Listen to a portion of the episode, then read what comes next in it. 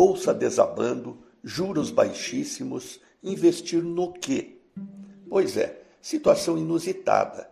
Quando o país estava completamente desequilibrado no aspecto fiscal, bastava aproveitar-se das enormes taxas de juros pagas pelo governo para financiar sua dívida pública. E a bolsa ficava no chão. Já nos últimos tempos, quando começamos a fazer o dever de casa e a taxa de juros caiu dramaticamente, a bolsa surgiu pujante, passando dos 90 mil para quase 120 mil pontos. Essa dicotomia entre bolsa e juros verificou-se na maior parte da história econômica do país. Mas e agora?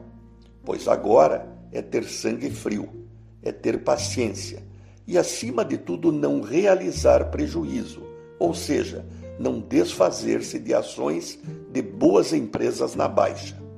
Digo até o contrário.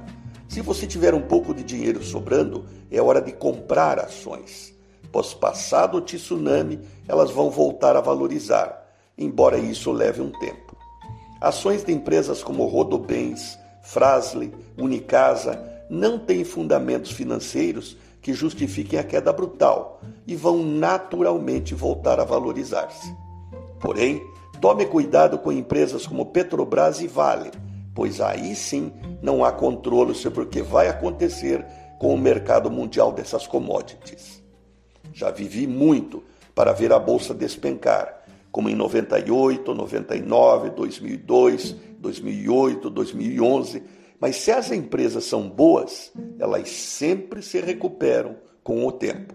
Aliás, lição número um: investidor de bolsa tem que visar o longo prazo, diferentemente do especulador de bolsa. Por hora, chá de erva cidreira. Renato Folador para a CBN.